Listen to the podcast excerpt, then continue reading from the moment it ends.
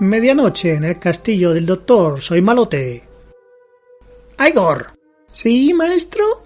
Nuestro cliente, el profesor Maléfico, no está satisfecho con los androides letales bailongos que le hemos proporcionado. Dice que no funcionan bien. ¡Qué extraño, amo! Lo revisé personalmente. ¿Qué es exactamente lo que no funciona? ¿Cómo voy a saberlo? Tú, arréglalos. Pero maestro, no puedo arreglarlos si no sé qué es lo que falla.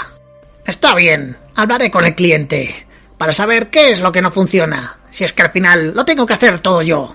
Dos noches más tarde... Igor, ya he hablado con el cliente. Dice que los ojos de los androides no encajan bien en sus cabezas. pero eso es imposible. Los ensamblé con mis propias manos y todo encajaba perfectamente.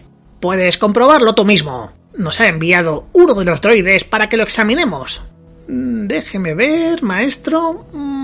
Ah, pero, pero, pero estos no son los ojos cibernéticos que yo instalé.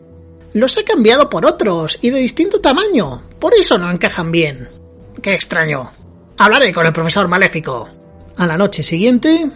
Igor, dice el cliente que tuvo que cambiar los ojos porque los que tú pusiste carecen de visión nocturna y que para él es fundamental esa funcionalidad.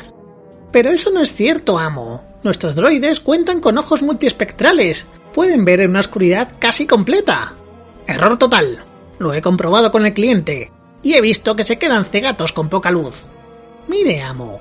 Solo tiene que seleccionar en el menú de administración del androide la opción visión infrarroja. O mejor aún, seleccionar autodetección. Y los ojos se adaptan a cualquier tipo de iluminación en cuestión de nanosegundos. ¿Y cómo demonios íbamos a saber eso, Igor? Pues leyendo el manual de instrucciones que entregamos con los androides, amo. ¿Manual de instrucciones?